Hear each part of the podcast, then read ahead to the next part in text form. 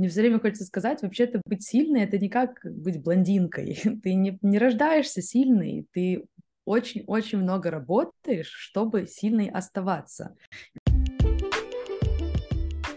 Добро пожаловать! Меня зовут Леся Мята, и это мое шоу, посвященное женскому эмпауэрменту. А что, нормального русского перевода нет? Я не знаю, это слово вызывает у меня сопротивление. Ой, Лесь, ну слово-то заезженные.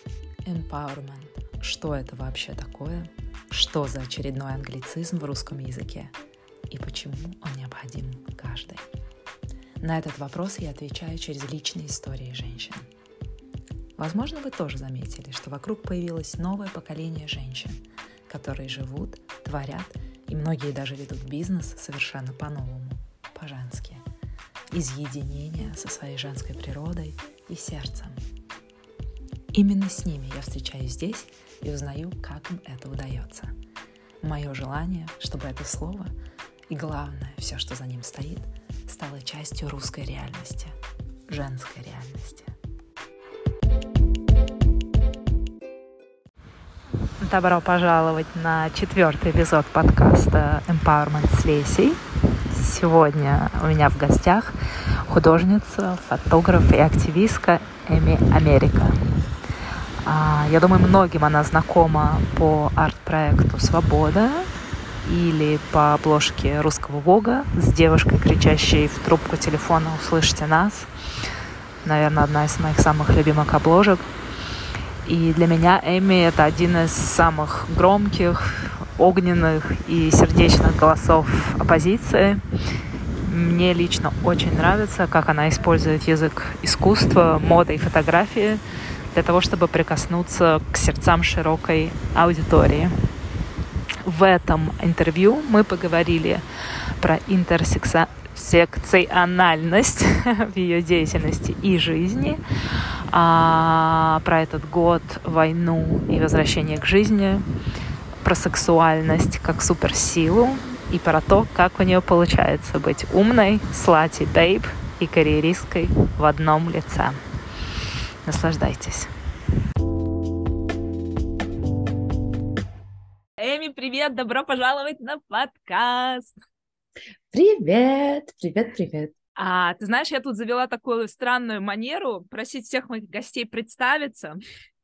Да, я На знаю. этой ноте я понимаю, что я послушала, я понимаю, что я послушала один эпизод, и там в конце был вопрос. И я для себя тогда подумала, так, перед тем, как прийти, нужно продумать ответ на этот вопрос. И как ты думаешь, чего я не сделала? Я не придумала. Ну ничего, ничего, у меня есть сейчас, надеюсь, час. Improvise. Это второе имя просто, второе имя. Эми Improvise America. А, так, ну ладно, представиться. Это вроде как умеем, вроде практиковали. Меня зовут Эми Америка, я художник, фотограф и активист. Я бы точно так же, кстати, тебя представила похожим образом. Нет, на самом деле просто это интересно, как себя в категорию в какую-то облачать. И я когда собирала документы первый раз для виза талантов, то нужно было всякие коллекционировать выписки о том, о своих интервью, о каких-то публикациях, где о тебе пишут. И очень интересно наблюдать, как вот это твое обозначение эволюционирует со временем. И, например, в секции контрибьюторов в Воге вначале было написано «Эми Америка фотограф», «Эми Америка фотограф активист», «Эми Америка активист и фотограф». И я думаю, ну ладно, в правильном направлении движемся. Да, абсолютно. И ты знаешь, я как раз-таки рассуждала, тоже готовилась к интервью, смотрела, тоже слушала твои интервью, и э, тоже знаю тебя какое-то время, понимаю, что это не, не самое такое, скажем так, классическое сочетание, да, фэшн-фотографии, например, которые ты занимаешься, в том числе, да, и активизма, политического высказывания. И а, мне хочется тебя спросить, как ты пришла вот в эту точку, да, как ты пришла в то, что ты занимаешься такими, как бы, с, как, в каком-то а смысле не совсем совместимыми вещами. Да, да, на самом деле это, это факт, что это несовместимое немного, и ты, по крайней мере, не часто совместимое. И, наверное, из всех моих дилемм по поводу того, чем продолжать в жизни заниматься и как дальше двигаться, наверное, несовместимость этих двух вещей мне как раз очень нравится. И, наверное, она меня пока что держит каким-то образом в моде, потому что у меня были очень много разных волн э, настроений по поводу изменения курса там, своей деятельности. И, наверное, как раз тот факт, что ты э, таким образом можешь зацепить совершенно другую аудиторию и можешь соверш... такие как бы производить как кросс, кросс, не знаю, кросс-интеракции, это как, э, знаешь, как intersectional, intersectional. Mm-hmm, mm-hmm. Вот такое вот умное есть слово. Мне кажется, что вообще момент интерсекциональности ключевой к тому, чтобы что-то решить, потому что очень часто мы действуем из какого-то очень одного аспекта своей личности, а никакая личность этим одним аспектом не ну, не может просто ограничиваться, да. Соответственно, чем больше мы пытаемся понять эти точки сопресечения, чем больше мы еще какую-то начинаем понимать друг друга, эмпатию испытывать, потому что тем больше мы находим этих точек соприкосновения друг у друга, и мы не упираемся только в какую-то одну призму. Я не знаю, так абстрактно начала сейчас рассказывать какие-то больш... полубольшие слова, использовать неожиданно для себя. На самом деле я еще э, по-русски говорю примерно только с одной подругой последние долго, последние долго. Вот, и со студентами, потому что у меня есть курс, и как-то про искусство я еще более-менее научилась переводить быстро в голове. Какие-то, конечно, чуть более философские мысли сложнее, но видишь, пока что вроде даже получается. Получается, абсолютно получается. Просто браво, я ликую, радуюсь. И тему языка ты затронула, это такая тоже центральная тема этого подкаста и вообще всей жизни уже. Все мои гости первого сезона подкаста, это э, так получилось, что это иммигранты, иммигрантки, и я задаю всем один и тот же вопрос, который меня очень волнует и который, мне кажется, очень важным на самом деле. Это вопрос про то, что такое empowerment и как ты понимаешь это слово, используешь ли ты его? Я знаю, что да. вот, и мне нравится слышать разные оттенки переводов понятия этого супер важного понятия, которому посвящен весь подкаст. Если честно, Наверное, первое, что мне приходит в голову, это когда ты чувствуешь какую-то уверенность в своих действиях, когда ты себя не ставишь под вопрос. Mm. Потому что очень многое в жизни, в современном обществе упирается в сомневаться в своих, в своей интуиции, в своих решениях, в а, правильности своей позиции. И тут другой, как бы мой любимый, пропитается нарратив того, что мы очень бинарно вынуждены мыслить часто. А мир, mm. так, так же, как он интерсекциональный, он не бинарный. То есть как бы плохого и хорошего не существует. И поэтому, э, в принципе, пытаться такими категориями думать, это токсичная привычка, которая у нас у всех есть. Потому что мы все привыкли, что, не знаю, мы растем на голливудских фильмах, где есть злодей, а есть добрая героиня, ее спасает кто-нибудь, она при этом еще и беспомощная обязательно. Ну, то есть как бы куча-куча стереотипов. Ну, просто какое-то понятие Э, протагониста и антагониста, мне кажется, это вообще, наверное, самое первое, что нужно удалить как-то из того, как мы анализируем э, поведение друг друга. И empowerment для меня это очень сильно про как раз вот этот erasure, да, чтобы мы убрали вообще какое-то какую-то тенденцию того, что ты пытаешься свое поведение вкладывать в, не знаю, бинарную призму анализа. О боже, как будто бы я у вас, конечно, сегодня очень-очень очень забавные темы в итоге затрагиваются, но как будто бы, знаешь, от них не убежать. В моем Нет. случае не убежать. Слушай, так интересно, э, я абсолютно с тобой согласна, что черно-белое мышление это что-то такое реально токсичное и, мне кажется, слава богу, устаревающее, как будто бы Абсолютно. уже все как-то как бы прозрели, прозрели, об этом много говорится, да, что это как-то not in service, да, это вот не служит э, нашему, блин, я тоже на вот таком смешном русском языке. Добро пожаловать. Добро пожаловать, да. А скажи мне, пожалуйста, Эми, у нас с тобой довольно большая разница в возрасте, и ты как бы приходишь из другого поколения, да, тебе 26, правильно я а, все помню? Да-да, мне 26. Да. Вот скажи мне, пожалуйста, а, и ты сейчас живешь в Америке, но при этом ты в России много времени тоже а, проводила. Скажи, пожалуйста, слово empowerment в твоих кругах, 20-летних, молодых, продвинутых, используется ли оно вообще? Ха. В России, в смысле? Mm-hmm.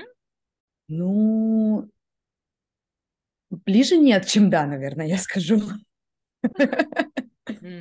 Ну, то есть, тут, знаешь, мне кажется, что все очень сильно упирается, опять же, возвращаясь к моей первой мысли про наши какие-то пузыри мышления, очень сильно упирается в твои твое окружение. И там, например, в какой-то момент я делала довольно много ресерча, посвященного ментальному здоровью, например. И, естественно, в этом ресерче такие слова встречаются. И встречаются куча людей, которые вроде какие-то твои, если не друзья, то знакомые или знакомые знакомых, кто, оказывается, вообще в этом всем очень хорошо разбирается и сто лет практикует какие-то очень, не знаю, целительные традиции и все такое. Но если мы говорим про обычный разговор там повседневный, то мне кажется, что еще, еще мы там, наверное. Так чему-то около, около феминистическому, так и чему-то связанному с ментальным здоровьем все равно довольно сильно отстают. Uh-huh. И ну, поэтому зато как будто понятно, понятно, чему учить. ну, как будто понятно, куда двигаться дальше, знаешь это ступор, когда я приехала в Америку второй раз вот сейчас, и еще тогда не думала, что я тут останусь, но все равно понимала, что приду какое-то время, и я понимала, что очень многие вещи, связанные с активизмом, больше, которые я делала в России, в Америке, ну, просто нерелевантны, потому что здесь совершенно другом уровне какие-то вещи уже просто в общество интегрированы. И откуда брать как бы пример для подражания, не совсем ясно. Поэтому в этом плане, мне кажется, конечно, в России ну, для меня лично очень ясно по очень многим фронтам, куда делать работу, а, потому что просто, ну, не знаю, очень много, очень много тем были под очень большим табу очень долгое время, и поэтому мы как будто бы наверстываем упущенное. Я как раз таки хотела тебя спросить, насколько для тебя empowerment связан с феминизмом, вот, но ты уже, уже отвечаешь для меня на этот вопрос, но если ты хочешь что-то добавить. Ну, я, наверное, отвечаю еще немного в контексте все равно твоего подкаста, да, все равно я понимаю, mm-hmm. как бы о чем здесь речь. Мне кажется, что в теории это может быть про любую, наверное, часть твоей личности, которая в то или иное время или в ту или иную, в той или иной степени в обществе считается не, не знаю, недоминантный или нежелаемый, или слабый, или какой-то mm-hmm. не такой. Но в любом случае мы живем в очень определенном мире, где если ты не белый цисгендерный гетеросексуальный мужчина, у тебя будет какой-то опыт, связанный с какой-то частью твоей идентичности, который даже если не сознательно, но подсознательно будет на тебя очень сильно влиять. Я абсолютно согласна. Я абсолютно согласна. А, и ты знаешь, мне так интересно, потому что я вот э, стала сидеть больше с этим словом empowerment, и оказалось, что оно еще в том числе вызывает большое сопротивление у многих русскоговорящих а, людей, женщин. Вот, я стала думать, почему, и знаешь, что вот мне пришло, мне интересно твое мнение, да, что вот э, в корне этого слова, это слово «сила», да, а как будто бы в русском оно напрямую связано, оно однокоренное со словом «насилие». В английском это не так, да, abuse и power — это два разных слова, и как будто бы сила, в нем нет вот этого mm. заряда негатива и боли, которая есть вот в слове сила русском. Мне интересно а, твое мнение. Блин, это интересно, кстати, я никогда не думала об этом. Ох, у меня сложное отношение с словом «сила».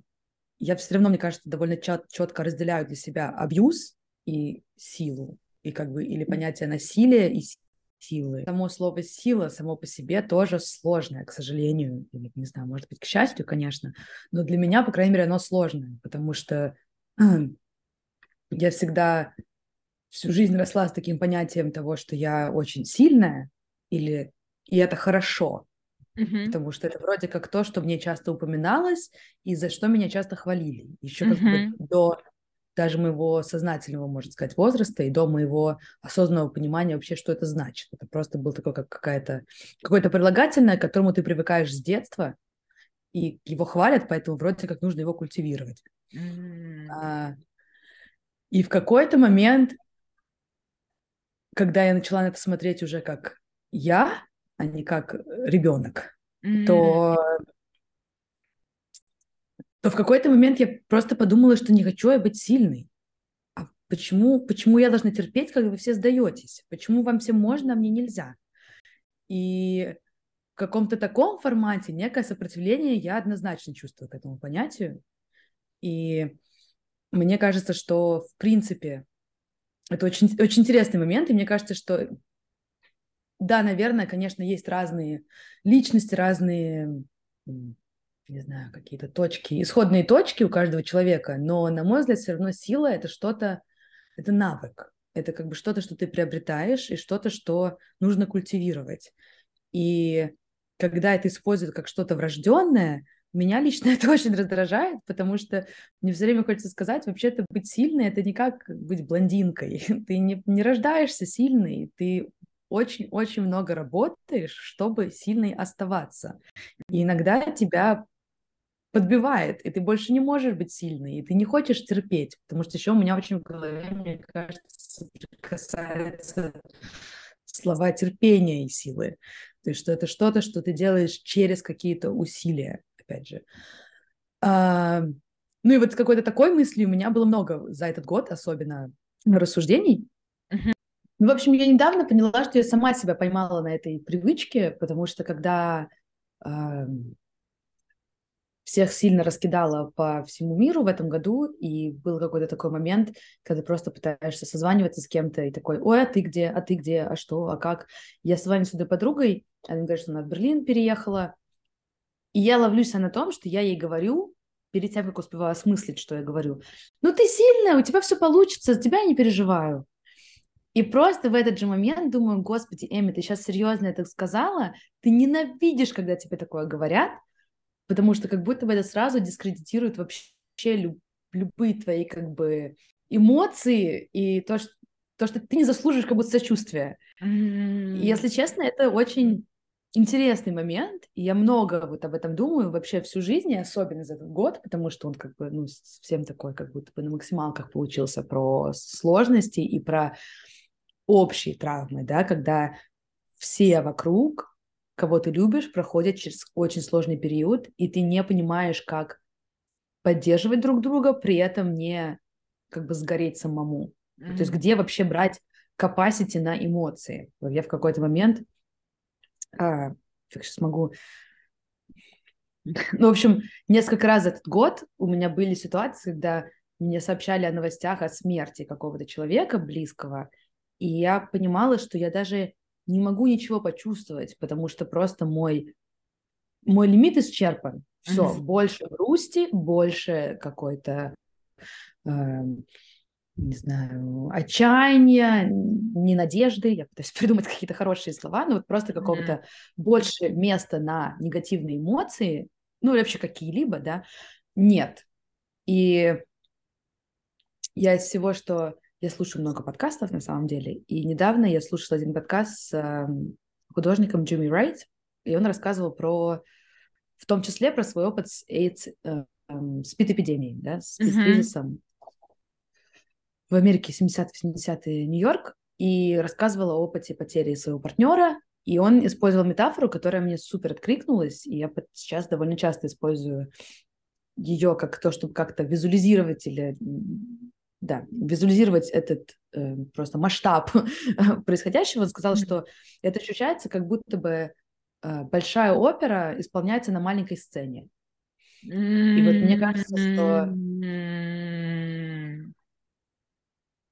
вот из всего, что я слышала, когда я пытаюсь как-то кому-то не восточноевропейскому описать этот год, это, наверное, единственная фраза, которая как-то дает э, понять масштаб, потому что, наверное, моя самая главная эмоция, с которой я не знаю, что делать, это именно вот это, как преодолеть этот масштаб, потому что такое ощущение, что один человек не может справиться с таким количеством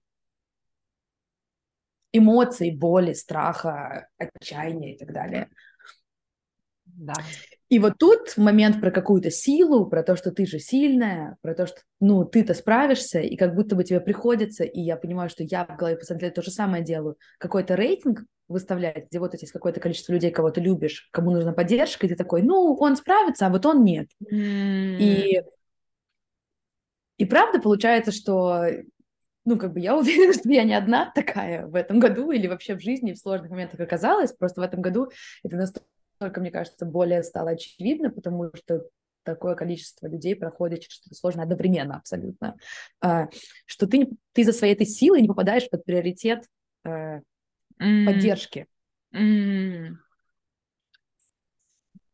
И это да. сложно. Да, да, ты знаешь, блин, столько из всего, что ты сказала, столько мне все резонировало. И я, если честно, я вот эм, в этот период я волновалась за тебя, то есть я вот когда видела, смотрела, я, и, меня, и по-моему, я протягивала руку помощи, потому что я а, действительно, и ты один из тех людей, а, кто, и я тебе безумно благодарна на самом деле, про то, как много ты говорила и не молчала, и для меня это один из, одно из, одна из форм empowerment, да, это а, озвучивание, говорение, да, и а, у тебя это получается реально а, невероятно мощно именно через сердце. И для меня, кстати, это очень такая же про женский empowerment, про возможность разговаривать а, прикоснуться к сердцу, да, говорить из сердца и прикоснуться к сердцу. Я в этом вижу огромную силу, потому что меня это, а, и я уверена, что не только меня, да, и как бы у тебя есть аудитория, это как бы это то, что действительно а, трогает, да, прикасается к тебе по-настоящему. На самом деле, если честно, ты когда сейчас позвала меня на подкаст, это было довольно э, интересный момент, потому что я раньше так много говорила публично, я очень много давала каких-то интервью и участвовала в разных разговорах, и за последний год, наверное, почти, ну, почти год, ну, как бы с начала войны точно. Я не делала этого на русском ни разу, а, потому что, в принципе, как, какое-то получилось ощущение отрезанности, mm-hmm. потому что, как минимум, появилось, появился этот момент, что я четко давала понять, что если я буду говорить, я буду говорить про эти вещи, а все равно моя аудитория была хоть и на стыке, все равно часто это было что-то в первую очередь связанное с развлекательным каким-то контентом в той или иной степени. Ну или там, грубо говоря, на на который меня раньше звали, них поважнее, поважнее появились люди, кого спрашивать mm. и новости, которые рассказывать, да, как бы эксперты по экспертнее. Mm. Я, я пытаюсь подумать, мне кажется, реально за последний год я давала интервью только Евроньюз. Все. Mm. Ну, в общем, Э, и тоже про политику, по сути. Ну, то есть как бы mm-hmm. какой-то... В общем, я подумала о том, что чего-то развлекательного или чего-то такого задорного, даже, даже как будто я забыла, с чего начать. Ну, то есть, знаешь, как будто бы я поняла, что это немного настолько ушло из моей э, э, там публичной деятельности, там в том числе э, даже то, как если какой-то момент ощущался там тот же Инстаграм как какая-то инфлюенсерская штучка, то за последнее время это только вещь для э, ну, активизма, я не знаю, не очень нравится это слово, если честно, но лучше, лучше не могу найти. Э, ну, или каких-то совсем личных вещей, когда как бы, в какой-то момент у меня есть настроение на это. Но какая-то идея вообще чего-то встроенного туда, хоть немного развлекательного, и я это говорю сейчас не в плохом смысле, потому что mm. мне кажется, что место веселью и развлечениям в жизни есть. Как бы mm. без них мы, ну, как бы тоже э, утонем, потому что откуда-то нужно брать топливо. Но в моей жизни этот баланс очень сильно пере, перешатнулся за этот год, и есть такое, знаешь, немного ощущение, что непонятно, как выбраться обратно и возможно ли это. Mm. И, ну, в данных обстоятельствах точно нет, Возможно, в будущем будет, но, возможно, как будто бы ты разучился. Вот, и поэтому и, и говорить с тобой об empowerment, хотя как бы это немного другой формат, да, это не то чтобы супер развлекательно, наверное, но все равно это имеет какой-то такой позитивный настрой, да, а, я подумала, что на самом деле, ну, как бы я, в принципе, просто тебе никогда в жизни не откажу, но я подумала, что будет интересно поговорить об этом явно не в тот момент, когда я чувствую себя на пике этого состояния, скажем так. Да. Потому что у меня полное ощущение, ну, как бы, если я сейчас на эмоциях скажу, да, а не как-то красиво и выдуманно, что как бы у меня отняли жизнь, у меня как бы отняли какое-то ощущение своего в ней места, а, какого-то смысла, того, куда это все, зачем, зачем все эти старания, куда они идут, и ощущение, что ты можешь на что-то повлиять часто тоже, к сожалению. Mm-hmm. И, наверное, с вот этим я сейчас пытаюсь последние несколько месяцев, когда ну, когда как бы ты... Я достигла точки, где я поняла, что мне нужно как-то придумать план и придумать, как разложить э, новую реальность на кусочки, чтобы она не чувствовалась такой огромной оперой на маленькой сцене. Mm-hmm. А, и больше думать о каких-то доступных тебе вещах. И, например, я понимаю, что у меня за последние несколько месяцев опять появилось какое-то желание с модой соприкасаться искренне, а не только из-за того, что это работа или деньги, или какой-то там mm. карьера. Потому что я начала видеть на самом деле какие-то довольно большой потенциал для того, как можно влиять на людей, да, потому что все-таки здесь это, э, это очень видно, потому что в Америке много разных проблем, но в Амер... проблемы цензуры какой-то здесь, mm. ну, на мой взгляд, нет. Ну, то есть, как бы, возможно, есть цензура другого формата, да, но здесь не нужно пытаться думать, что ты можешь где уместить. Здесь нужно просто придумать, как это осуществить. Mm. Это часто очень сложно осуществить, потому что очень большая конкуренция, все очень дорого. А, чтобы дойти до определенного там, момента определенных людей, это ну, просто гораздо длиннее и сложнее путь, чем это было бы в России. Но ты не натыкаешься на такое количество людей, которые как будто бы твою идею не любят. Они просто не уверены в том, сможешь ли ты ее исполнить, скажем так. Mm. Ну, если упростить все к, одно, к, к одному какому-то, не знаю, к одной формуле.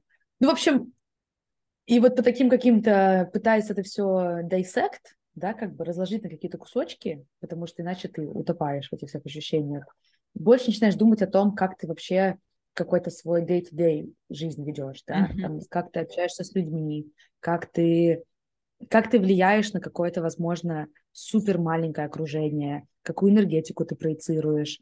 Ну, то есть, мне кажется, это всегда важные какие-то вещи, но, по крайней мере, наверное, это те вещи, которые у тебя не может никто отнять, которые mm-hmm. у тебя не может отнять правительство или что-то еще. И как будто бы, хотя иногда очень хочется, иногда очень хочется, да, как бы сказать всем, да вообще-то, э, не знаю, у меня была ситуация, в какой-то момент меня нагрубила одна девочка очень сильно. Я, я стою и думаю, господи, ну, наверное, ну, наверное, там, может быть, у нее что-то очень плохое произошло, наверное, поэтому она так сделала. Не может человек так грубо общаться ни с тобой, ни с собой. Я стояла просто в каком-то таком, знаешь, ошарашенном состоянии, и это был, мне кажется, март, наверное. Я думаю, блин, ну сложно мне представить, что у нее произошло, что настолько хуже, чем то, что пытаюсь сейчас пережить я, а, что она может себе позволить так общаться с людьми вокруг, что она проецирует такое количество ну, какой-то токсичной, токсичной энергии. И, наверное, вот какая-то такая ответственность хотя бы за энергию, которую ты проецируешь в очень близком окружении, вот хотя бы на ней держать фокус, мне кажется, обязательно всегда, потому mm-hmm. что это под твоим контролем. И у меня сейчас очень большой какой-то период в жизни, когда кажется, что все не под контролем, да, и да. кажется, что ты не можешь вообще ни на что повлиять, и вот хотя бы на это ты можешь влиять абсолютно точно, да. и очень важно это держаться, не знаю.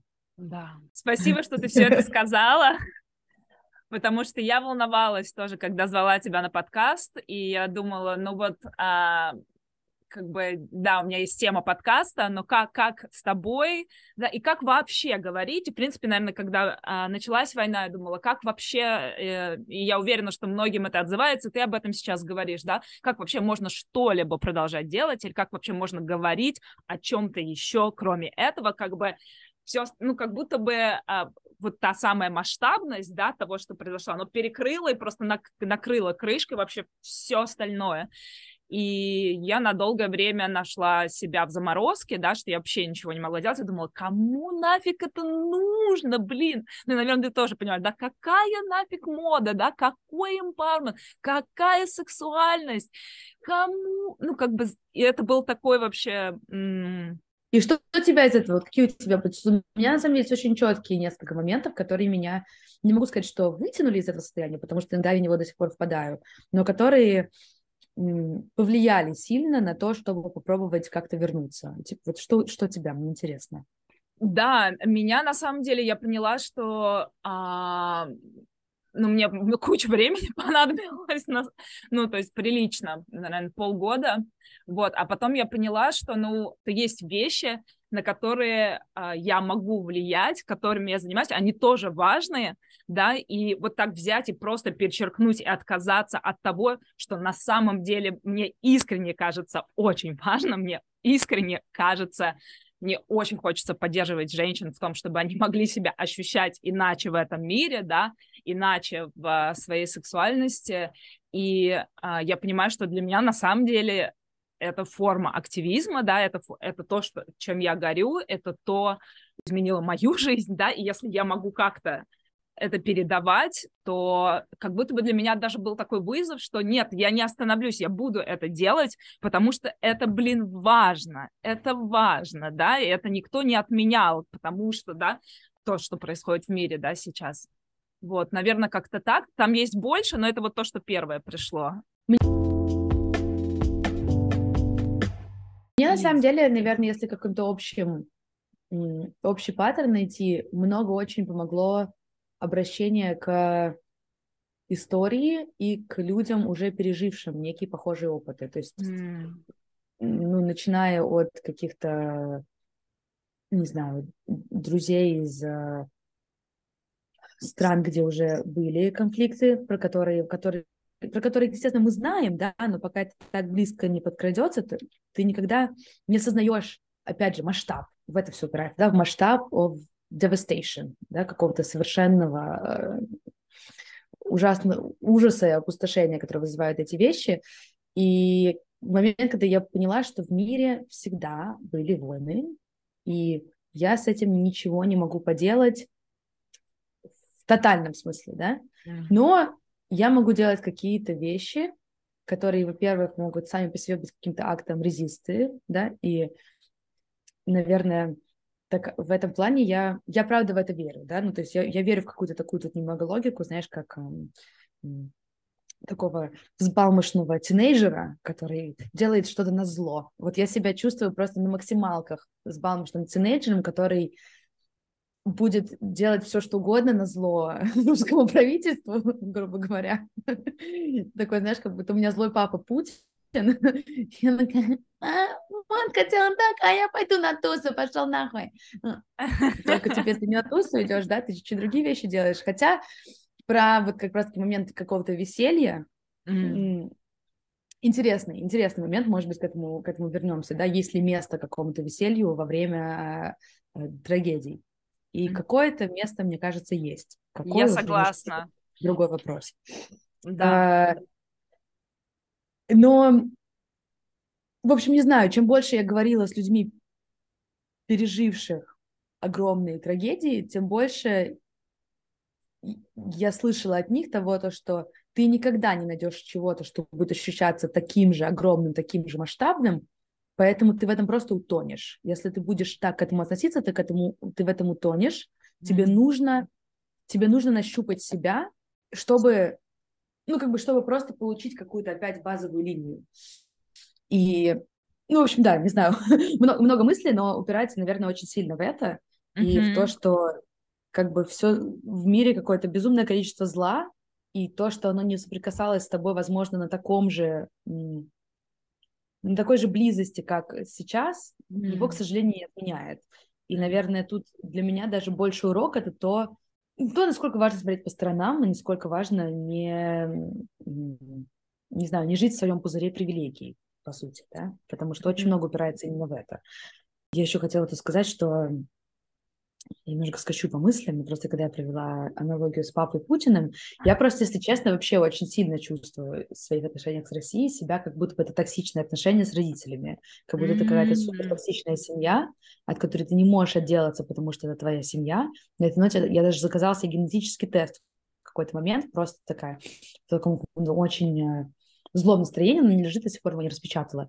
Просто потому что мне настолько мне как будто бы себе самой хотелось просто сделать тест, чтобы доказать себе, что вообще-то я даже почти не русская. Mm. Не то, что это что-то меняет. Как бы это ничего не меняет, к сожалению, к счастью, не знаю к чему. И я, в принципе, ненавижу эти категории. Я ненавижу, когда, не знаю, в какой-то момент я была на каком-то вечере благотворительном, и я что-то рассказывала про то, какой-то девочке из Украины, о том вообще, чем я занимаюсь. Она говорит, ну ты так говоришь, ты вообще как будто бы украинка по характеру. И я думаю, что это значит? Что это за, ну, как бы, что это за деление, что это за термины, что это за категории, почему и как, и как будто бы пока мы будем, не знаю, я, мне кажется, я не могу, я криво выражаюсь, конечно, но просто идея какого-то любого деления, и, mm. она очень опасная, вот и все, mm. что разделяй и властвуй, а, что мы всегда настрой против, да, все эти, не знаю, там, гомофобные законы и так далее. Это все про разделение людей на категории. И что вне зависимости от твоей категории за твои действия нужно нести ответственность. Всегда, к сожалению. Это, так устроена жизнь. И одна или другая категория тебя от ответственности не оправдывает. Знаешь, ты так сказала про токсичные отношения с семьей. Я такая, я все время думаю о том, что как, какой, какой абсурд вообще, как это странно, но как, чем больше я работаю, да, там с травмой и с а, ментальным, да, э, психическим здоровьем тоже, да, или а, с а, личностным ростом, как, ну, с, много тем, да, а, тем больше я понимаю, что, да, нами управляют как-то глубоко травмированные люди, такой, такой какой бы пиздец, как бы, и что вот реально, я не знаю, как так произошло, вот, но реально люди, которым нужна большая-большая помощь, но так как они ее не не получают или не знают, что они могут получить, и они из своей этой чудовищной боли, чудовищной травмы фигачат просто так же, как часто, да, э, там семьи, родители, которые несут в себе наследие больших коллективных травм, да, связанных с тем же патриархатом или с теми же вещами, которые там передаются, да, условно говоря, из поколения в поколение, и, пока вот они, работа не сделана, да, по проживанию, интеграции этой травмы, она передается. И в каком-то смысле, да, наши э, люди, которые управляют нашей реальностью, причем это как бы глобальная история, да, у нас не, не один такой человек, вот, они э, ровно вот такие глубоко травмированная, не знаю, как по-другому сказать. Ну, тут несколько моментов, на самом деле. Мне кажется, что один из них довольно интересный, связан с поколениями. Ну, то есть, насколько, правда, мне кажется, из поколения в поколение это все равно меняется. И, например, я понимаю, что моя мама сейчас начинает понимать какие-то вещи, которые мне кажутся, ну, просто настолько прос- простыми, настолько очевидными, а она только сейчас до них доходит. И это супер ну, просто супер интересно наблюдать, да, насколько, как будто бы, знаешь, так же, как дети сейчас уже э, там в два года знают, как телефоном пользоваться, так же, как будто дети в два года знают, что такое эмпатия, я не знаю, грубо говоря. И да, наши родители не знали. И мне кажется, что это очень интересный момент. А второй момент — это то, что, к сожалению или к счастью, но как будто почти любое зло я тут все-таки скажу почти, потому что, наверное, есть, есть какая-то грань, которую все-таки нельзя перейти, на мой взгляд, по крайней мере. А, можно оправдать. А, то есть я помню, у меня был такой момент, когда мне разбили сердце пару лет назад, и я говорила с лучшей подругой, и я оправдывала этого парня ей каким-то образом. То есть мне было очень больно очень плохо, но в то же время я понимала прекрасно, в принципе, почему он поступил, как поступил. И Маша мне говорит, ну, Эми, ты же понимаешь, что так можно все оправдать. И по сути, в какой-то степени да. Ну, то есть, опять же, когда у человека у этого еще и безлимитная власть, конечно, тут уже стираются грань. Но во что это упирается? В то, что нужно нести ответственность за свои действия, а не оправдывать их, да? Абсолютно. Абсолютно. мне, мне очень нравится тема, конечно, личной ответственности. Знаешь, как кто-то из моих учителей сказал, да, uh, taking your power back, вот это выражение, да, да, забрать, вернуть себе свои силы, на самом деле суть ее в том, чтобы вернуть себе, взять ответственность за свою жизнь да, и это очень не хочется, потому что это дико тяжело, очень прикольно как бы там а, uh-huh. всех обвинять, осуждать или там свалить, очень uh-huh. хочется на кого-то свалить, потому что, блин, как бы самому нести этот груз ответственности, тем не менее, я вижу из своего опыта, там, там вижу из моего окружения, там, клиентов, да, что когда мы начинаем это делать, то тогда-то и начинается вообще а, изменение. Вот интересная мысль, на самом деле. Я, я, я попробую с ней посидеть после нашего разговора, потому что как будто бы, как будто бы, знаешь, у меня был момент там, когда я была тинейджером, когда я только в терапию первый раз пришла, когда я первый раз я поймала о том, насколько я пытаюсь всегда найти виноватых, и как будто бы я ее преодолела тогда. И как будто бы, конечно, за этот год она нормально так вернулась в мою жизнь, эта мысль mm. про виноватых. Mm. Mm. И надо бы с ней, да, надо бы с ней подразобраться. Эми, мне хочется тебя немножко а, в сторону женского эмпауэрмента и спросить тебя про отношения с твоей женской природой, потому что для меня женский empowerment — это в том числе возвращение, возвращение в женскую природу, да, от которой очень часто мы вынуждены в силу того, в каком мире мы живем, да, как будто бы а, отказаться неосознанно, да, ну или мы оказываемся отрезанными от нее, вот, и мне очень хочется узнать, какие у тебя отношения с твоей женской природой. И я не буду пока говорить, что я под этим имею в виду.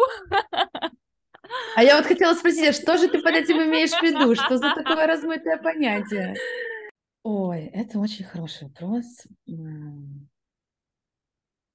Блин, не знаю, я на самом деле сейчас понимаю, что я пока пытаюсь в голове у себя решить, с чего начать рассказывать, я ловлю себя на таком количестве каких-то ну, знаешь, там понятия, которые я клеймирую фемининностью, ну, то есть вот я такая думаю, так, может быть, это вот это, а может быть, это то, а может быть, это то, и это все упирается так сильно в какие-то предрассудки, и это, это интересно довольно.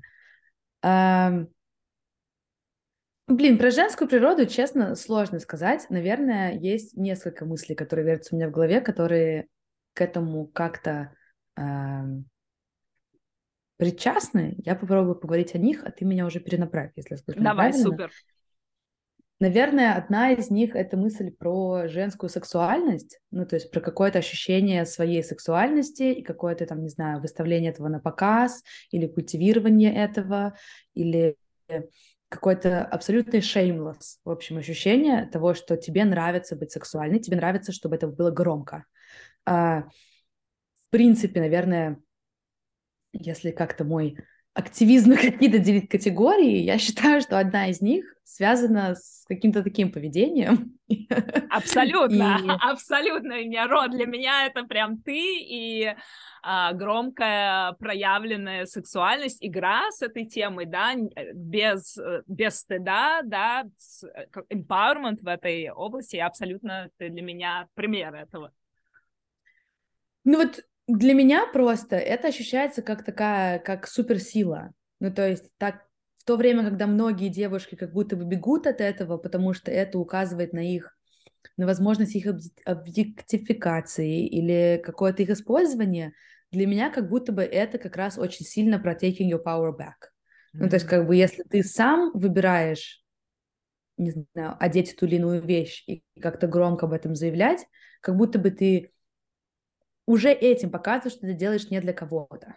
Я не знаю, насколько это адекватно звучит, потому что ты, во-первых, знаешь, что тебе прилетит, ты знаешь, что тебя обязательно осудит кто-нибудь, и и ты это делаешь специально, ты это делаешь как будто тоже на зло в какой-то степени, потому что просто тебе так хочется, и ты не пытаешься кому-то что-то э, не знаю, доказать даже неправильно слово, что доказать, наверное, в какой-то степени, может быть, и пытаешься.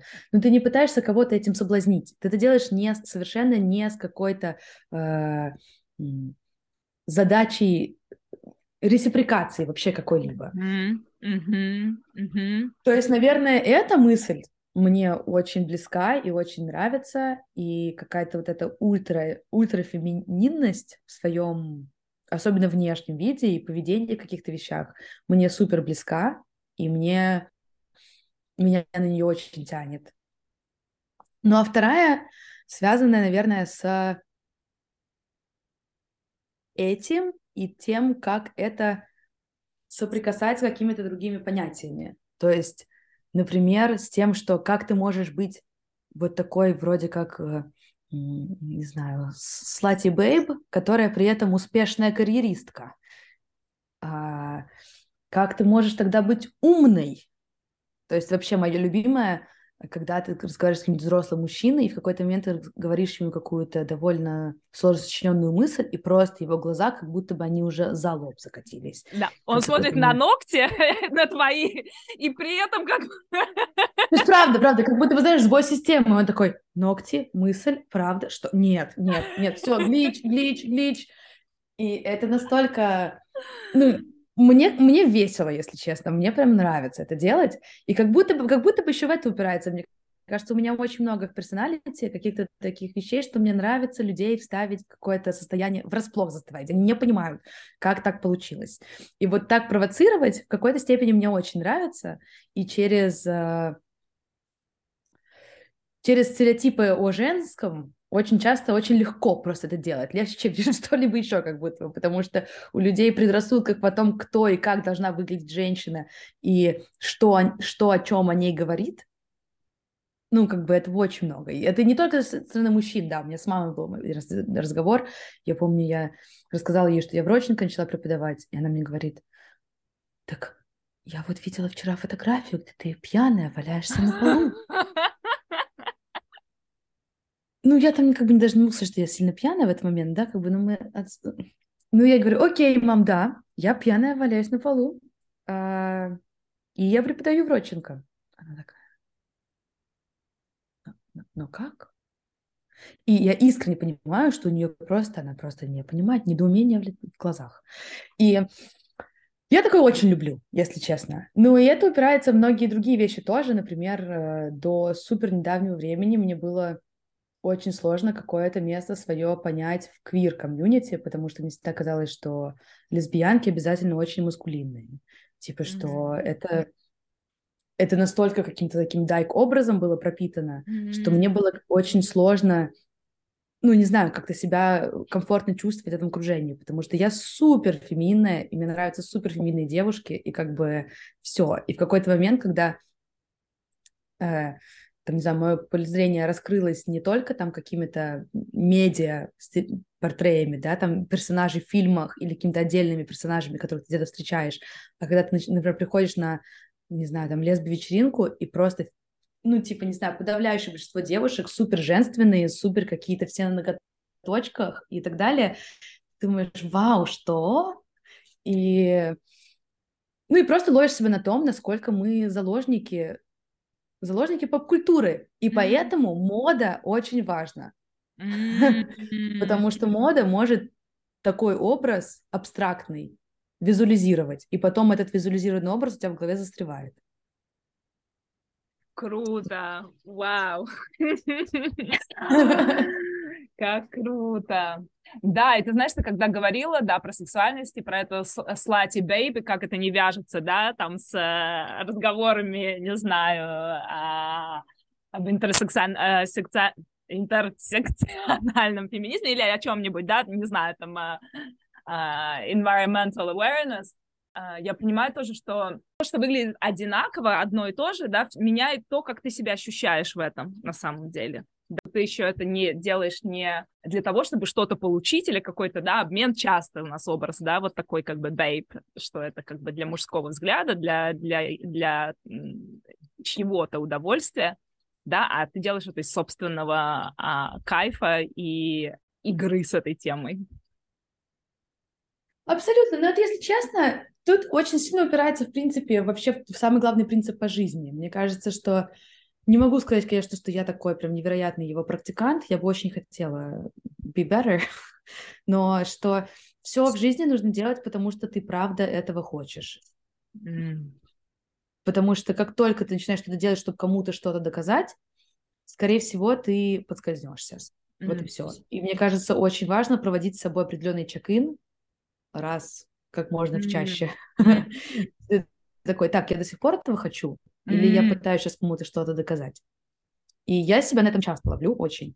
Mm-hmm. И мне кажется, что в нашем мире, где ну, как бы настолько есть какие-то социальные структуры и настолько какие-то модели коммуникации, очень сложно не попадаться в это. Но как mm-hmm. будто бы важно просто вовремя, вовремя делать шаг обратно и вовремя опять как бы свой компас перенастраивать. Блин, как круто, что ты это сказала, потому что вот реально, мне кажется, две, две мотивации. Вот этот вопрос, да, если я действительно этого хочу, да, это про наше желание. Это, наверное, одна из самых центральных тем, с которыми я работаю с женщинами, потому что очень многие женщины, к сожалению, да, в современном мире а, живут в таком как бы режиме, что они не знают, чего они хотят, да, и есть как бы две разные вещи. Мы действуем, потому что мы хотим доказать, да, или там наперекор, это вот твоя история, и так один из видов, скажем так, э, навигации по жизни может быть, да, и как ты говоришь, да, делать постоянно выбор в сторону, как бы, а на, а на самом деле я этого хочу или я потому что я хочу доказать, да, и вторая очень распространенная история, которую я вижу в женщин, это угодить, да, то есть мы настолько как бы подстраиваясь под всех, обслуживая всех на свете, как бы а, пытаясь соответствовать там какому-то сценарию, да, что мы уже совершенно как бы забываем, от чего я хочу, или уже даже не знаем, где найти это свое желание, и вообще оно просто атрофируется, Абсолютно, абсолютно. На самом деле, мне кажется, ну вот как будто в этом плане у меня вот нет такой женской природы. То есть я в каких-то вещах гораздо меньше подвержена каким-то таким женским ловушкам, uh-huh. потому что у меня, мне кажется, не было никогда такой истории, сильно, по крайней мере. А, у меня было, если только доказать какую-то силу или доказать какое-то, что я могу, да, uh-huh. а подстраиваться uh-huh. кому-то угодить никогда почему-то мне не казалось э, desirable. Но я вижу этого очень много, очень, в том числе от самых неожиданных людей и в самые неожиданные моменты, и каких-то своих супер близких подруг, которые просто невероятные, крутые, интересные, умные, сильные, какие угодно, и ты просто видишь их поведение иногда с другими людьми, тебе просто хочешь так потрясти и сказать, ты что, сейчас серьезно? Зачем ты это делаешь? Uh-huh. Кого ты пытаешься ублажить? Зачем? Зачем ты сама себе переходишь по горлу? Да, да, да, и этого очень много, наверное, это тоже такая центральная часть моей работы, и, наверное, я бы сказала, что это все возвращается к такой важной теме, как честность с собой, да, вот это вот как бы мега тема, и да, бесконечный вот этот компас, как бы бесконечный чек-ин, как бы, а где моя правда, да, а я вообще честна с собой, а чего я хочу, да, а, почему я это делаю, и, ну, как бы, по сути, и это такой, блин, путь вообще. А, Огромный, конечно, но при этом я могу сказать, что на самом деле, например, как бы, когда мы с тобой только познакомились, э, я понимаю, что есть какое-то количество с тех пор, буквально вот за пару лет, каких-то вот таких ложных компасов, которые я супер откалибрировала с тех пор. И О, это расскажи, очень кстати. интересно смотреть. Mm. Ну, то есть, по сути, как я познакомилась с Лесей. В какой-то момент вот мне было 24 года, наверное. А. Ну, в общем, я супер переживала долгое время, что у меня нету отношений, что все мои отношения, они какие-то... Я сразу знаю, что это не то, что мне нужно. Я сразу вляпываюсь во что-то, что я понимаю, что это ненадолго, что это ничем не кончится, и... Но не понимаю, почему так выходит, да?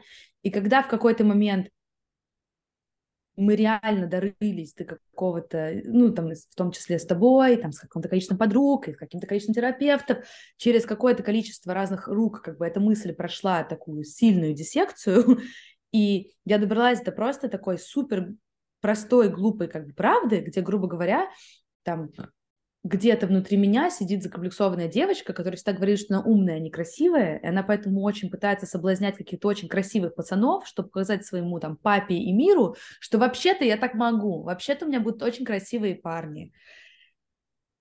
Как только я эту мысль полностью осознала, вот за три года с тех пор у меня ни разу не было таких отношений. Mm-hmm. Как бы просто этот паттерн испарился.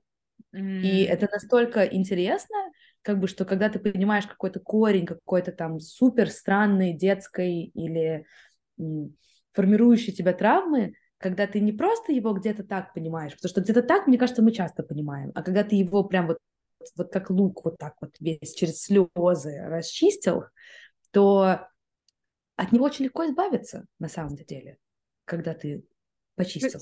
Круто, что ты это говоришь. Это то, что я говорю и повторяю себе и абсолютно всем, да, что, ну, как бы это на самом деле про осознанность, да, что когда мы осознаем, и вот не зря говорят свет осознанности, да, мы как будто бы высвечиваем те вещи, которые как бы в тени, или они просто не видны, или как это blind spots, да, такие слепые места, мы просто как бы не понимаем, что это есть. Когда мы на это смотрим, когда мы туда светим, то э, и когда мы это не видим, мы не можем это поменять. Как только мы начинаем туда светить, и чем ярче мы светим, мы можем увидеть, ага, вот оно там, вот оно что-то там, вот такое, паттерн, неважно, установка, все что угодно стоит, и тогда у тебя есть выбор, потому что ты видишь, ты такой, окей, я продолжала выбирать вот это вслепую, да, сейчас я туда свечу своим сознанием, я осознаю, и я, я думаю, так, Абсолютно. хочу или не хочу, да, и на это уходит время, ты не можешь это сдвинуть прям сразу, обычно ты падаешь в какие-то дефолтные штуки, но ты хотя бы начинаешь потихонечку, вот так хра- хромоного начинать еще исследовать. Но при этом как будто бы как будто бы, когда ты начинаешь этот путь, реально жизнь как-то сама перестраивается. То есть в, это, в этом плане я верю в какую-то такую, не знаю, как правильно назвать, ну, скажу магию. Mm-hmm. Того, что Люблю это ты, слово. Когда ты начинаешь в правильный какой-то такой процесс раскопок вступать, как будто бы жизнь сама начинает по-другому раскладываться. И это очень интересно наблюдать. Ну, то есть как бы сколько бы, насколько бы сейчас не было какой-то суперсложный период в моей жизни, я понимаю, что зато я могу прям супер честно сказать, что есть большое количество вещей, которые я прям проработала, и они ушли. И это очень крутое ощущение того, что того, что все очень пластично, того, что жизнь очень пластичная, и что нельзя вот в какой-то в какой-то сложности, в какой-то драме, в какой-то несправедливости застревать, потому что Потому что ничего, не знаю, ничего не перманентно, только если ты себе в голове не поставил установку, что это твоя реальность, я не знаю. Вот так же, как винить что-то в чем-то. Мне кажется, поэтому вот эта ерунда с виной так плохо работает, потому что как только ты находишь там you're blaming something, да, то все, ты придумал константу, что вот что в этом виновато. А когда ты даже через вот эти старания берешь за это ответственность, то, о чем мы говорили, то уже в твоих руках это и менять дальше. Абсолютно. Да, когда ты блейминг, ты от свою силу отдаешь кому-то, да, они управляют как бы твоей реальностью, они делают дерьмовой как бы, а ты такой как бы ничего не можешь сделать, и вот она как бы сила уже у кого-то, а не у тебя. В том числе, Ой. да, например, в тантре главный как, личный empowerment состоит в том, что ты, ну как бы ultimate, да, наивысший, что ты можешь выбирать, как ты реагируешь да, ты можешь выбирать свои собственные реакции. Это единственное, на что, чем ты можешь управлять. Если ты можешь управлять этим, вау, Вау. Да, ну это, конечно, вау, правда. Mm. Мы да. стремимся, стремимся, смотрим на это. Эми, у меня такой вопрос. Empowerment может быть в самых разных сферах, там, в творчестве, финансах, э, в, э, в сексуальности. Мне интересно, есть ли где-то, где ты, может быть, не чувствуешь еще empowerment, и с чем ты сейчас работаешь, да? Опять же, когда подумала о том, что меня позвала на этот подкаст, подумала, что кто бы мог вообще подумать. Ну, нет, я об этом думала много, но из этого подкаста вернулась к этой мысли. О том, что вообще самое чудесное в моей жизни сейчас это отношения. То есть это настолько мне не свойственное что-то. Ну, то есть как бы всю жизнь я была, там, не знаю, успешная, сильная, громкая, веселая, э, какая угодно, но никогда у меня не было классных отношений, и никогда это не было тем, что давало мне какую-то силу. Всегда, mm-hmm. наоборот, ближе остальные вещи шли как компенсацию этого. Mm-hmm. А в данный момент все ровно наоборот. И это я, как бы, во-первых, возвращая все к моменту пластичности, ну, то есть того, насколько жизнь пластичная, насколько вещи меняются, и насколько в какие-то вот такие э, рамки себя не нужно mm-hmm. заколачивать. Mm-hmm. Э, ну и к тому, что эти какие-то пути очень преодолимые э, этого empowerment, потому что, наверное, сейчас как будто бы мне нужно будет заново научиться каким-то вещам, которым я раньше уже умела, которые раньше делать, и сейчас как будто бы немного потеряла в них навык, потому что, например, я, когда ну, как и многие, когда я грущусь, я закрываюсь. Я стала гораздо более интровертной этот год, чем э, я привыкла сама себя ощущать. И я понимаю, например, что одна, одно из того, чего бы мне очень хотелось достичь э, в плане просто для того, чтобы чувствовать опять себя самой собой, это вернуться к какому-то более открытому, открытому образу жизни, я не знаю. Mm-hmm. Но в то же время я понимаю, что, например, сейчас я к нему не готова. Ну, то есть не то, что я прям сижу, конечно, закрытая одна дома, никуда не выхожу, но я гораздо меньше каких-то делаю социальных активностей, потому что я очень... У меня просто нет энергии, чтобы столько отдавать сейчас людям. Mm-hmm. При этом я знаю, что это моя сущность, я очень это люблю, но нужно как будто бы нарастить какой-то вот этот нарастить что-то, чтобы этим делиться. Да, но это тоже э, так круто, что ты об этом говоришь, потому что, знаешь, вот я в тебе слышу, опять же, да, э, мы знакомы вот сколько там, два или три года, да, я в тебе слышу бережность, да, это вот такое как бы слово, кстати, не знаю, как на английском, в отношении к себе, да, в отношении к себе, я просто помню, что я знаю тебя как человека, который как бы будет на последнем издыхании и будет продол- как будто бы продолжать, да, это как бы про отношения, да, с собой, про бережные, любящие, питающие отношения с собой, и сейчас я слышу, да, это бережность, что, да, у меня нет ресурсов, да, не могу, да, я это люблю, но я же себя слышу, да, я себя слышу, я чувствую, где я, и на самом деле у меня нет сил а, в том, а, в той, там, не знаю, активности, проявленности, открытости, в которой я а, быть, да, но я уважаю то, где я сейчас, да, я с бережностью об этом говорю. Мне так супер приятно это слышать. Ну, мне кажется, это, в принципе, как бы как, какая-то такая, такой фреймворк мышления, которым, к которому я пыталась стремиться какое-то количество лет, потому что, например, ну, как бы один из как бы смешных секретов про, про если я честно говорю о себе, что даже когда все было очень хорошо, и когда как бы моя жизнь была на каком-то своем пике, там, когда у меня сбывались мои детские мечты, я все равно чувствовала себя очень часто очень неудовлетворенно.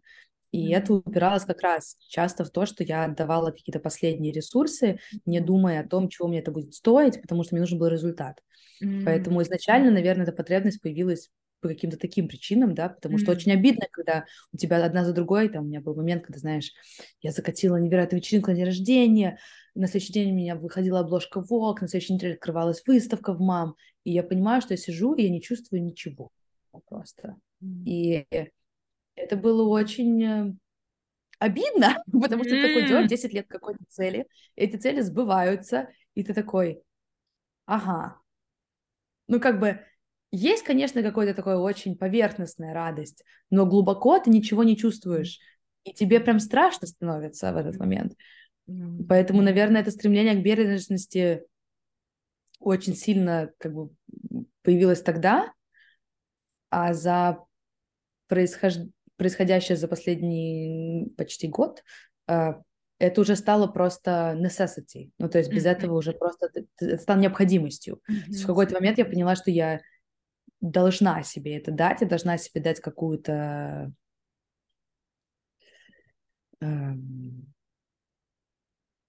зону лояльности, я не знаю, то есть как, mm-hmm. дать себе какой-то неопределенный срок, неопределенного, ну, где как бы мое состояние и мое просто там физически даже просто нормальное состояние э, будет быть первым. И пока оно не будет на нормальном уровне, другие вещи пока не имеют места быть. Mm. И это очень сложно. И это очень, ну, как бы это очень сложный такой диалог, компромисс, баланс, который ты пытаешься вести. Ну, например, там всю весну э, я вообще не видела никого практически, кроме там двух близких друзей. И я ходила на йогу почти каждый день. Э,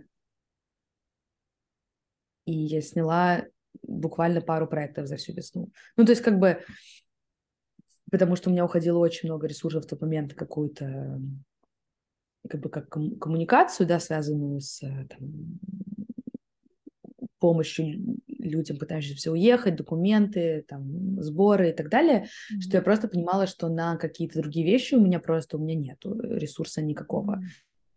И И я как будто дала себе на это разрешение. И в тот момент это было очень важно. В то же время вылезти из этой зоны тоже очень важно. Ну, как бы также я в какой-то момент как раз-таки вот возвращаясь к тому, к тому, что когда ты сказала, что вообще можно делать, когда война и так далее, в какой-то момент я поймалась на том, что все-таки, да, мне очень важно заниматься какими-то деять... не знаю, как это назвать, активистской деятельностью, будет называть это так, хотя, опять же, не моя любимая формулировка, а, но при этом все равно я всегда художник, и это то, что меня наполняет на другом совсем уровне, и что сейчас я слишком от этого отказалась, и нужно, мне нужно к этому вернуться, чтобы просто почувствовать себя собой, и чтобы вернуться в какое-то ощущение, где ты правда чувствуешь жизнь, а не просто действуешь как на каком-то таком полуавтомате. Поэтому это такой довольно сложный баланс на самом деле, потому что искусство очень сильно в то же время... Это очень эмоциональный процесс, это очень там... Я сейчас работаю над каким-то количеством перформативных каких-то вещей, э, таких экспериментальных перформансов разных, и все они каким-то образом затрагивают э, ну, очень сложные темы, и эмоционально это очень сложно. То есть больше, чем физически. Хотя много из этого это физически сложно, там, потому что я, я люблю сложное, как вы поняли, да.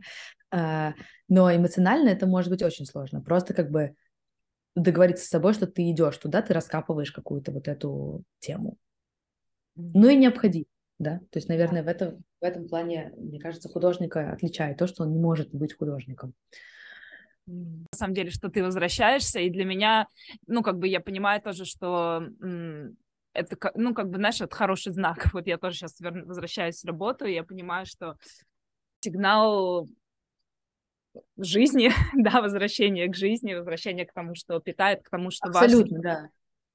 Это, я рада, я очень рада это слышать, на самом деле, вот что я хочу сказать. Сигнал жизни, это ты прям хорошо сказала, я согласна очень. Mm, да. И ты знаешь, я что-то сейчас э, увидела время, такая, так, так, так, что-то мы начинаем, э, улетаем, и мне хочется, на самом деле, уже переходить к последнему вопросу, вернее, даже не вопросу, а как к закругляющим вещам. Ведь есть ли что-то, что ты хотела бы оставить в этом подкасте, в этом разговоре на века, о чем мы не поговорили, но тебе это кажется очень важным, и какое-то последнее послание или какую-то тему или мысль, а, которую бы ты хотела здесь оставить? Ой, какое-то а, какое-то разрешение людям не бояться и доверять себе. Mm. Мне кажется, что страх — это самое дебилитирующая какая-то эмоция, и очень важно не, не поддаваться ей. И если вы будете доверять себе, на моем опыте, никогда, когда я правда действовала из какого-то из мыслей, в которые я сама была уверена, несмотря на все ее, не знаю, repercussions, никогда ничего, ничего не шло не так. Всегда все получается. Mm-hmm. Может быть, не так, как ты захотел, не так, как ты представил, но каким-то образом история переворачивается так, что в итоге все кончается правильно. И wow. я в это очень верю. И мне кажется, в этом плане особенно, особенно в женском плане, женщины вообще я, все время сейчас говорю, что women are superior creatures, okay? Спасибо за это, Лина. Это вообще любимая, самая-самая любимая. Да. Да, Эми, и на прощание скажи, пожалуйста, где тебя найти, как с тобой, не знаю, поработать, что ты сейчас делаешь, как, если кто-то хочет больше тебя, э, не знал, не был знаком с тобой, а, как, как, как получить чуть больше кусочек Эми? Да на самом деле я, мне кажется, веду только Инстаграм из каких-то социальных сетей. Эми Америка, мой Инстаграм а, делаю. Но на самом деле, на самом деле, если кому-то интересно говорить о каких-то, если кому-то откликается вещи, о которых я говорю, то я, в принципе, свою фотодеятельность за последнее время меняю траекторию на какую-то более, во-первых, концептуальную в плане неограниченную фотографии, да, как бы а какую-то более трансмедиальный формат.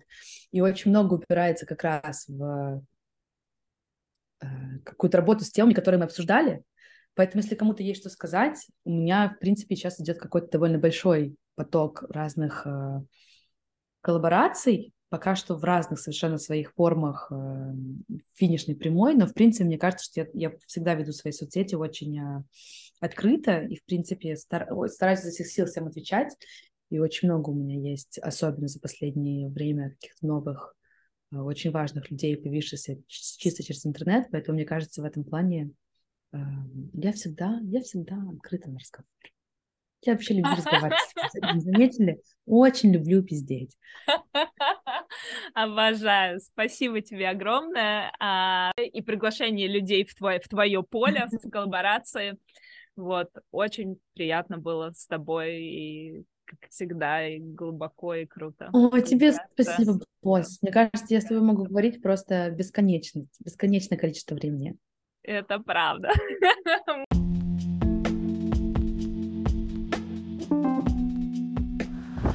все ссылки на работы Эми и на ее инстаграм я оставлю в подписи к этому подкасту.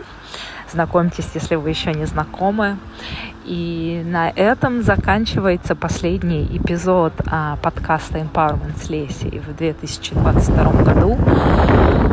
Это, я, наверное, не побоюсь сказать этого. Это, наверное, самый сложный, самый страшный год в жизни очень многих а, из нас.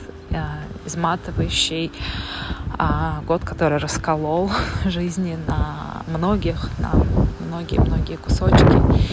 И на прощание мне хочется в очередной раз пригласить всех, кому нужна поддержка, комьюнити, сестринское сообщество, теплое пространство, безопасное пространство, где можно быть увиденной, услышанной, поддержанной, где можно не сомневаться в себе, я хочу пригласить на свой ретрит.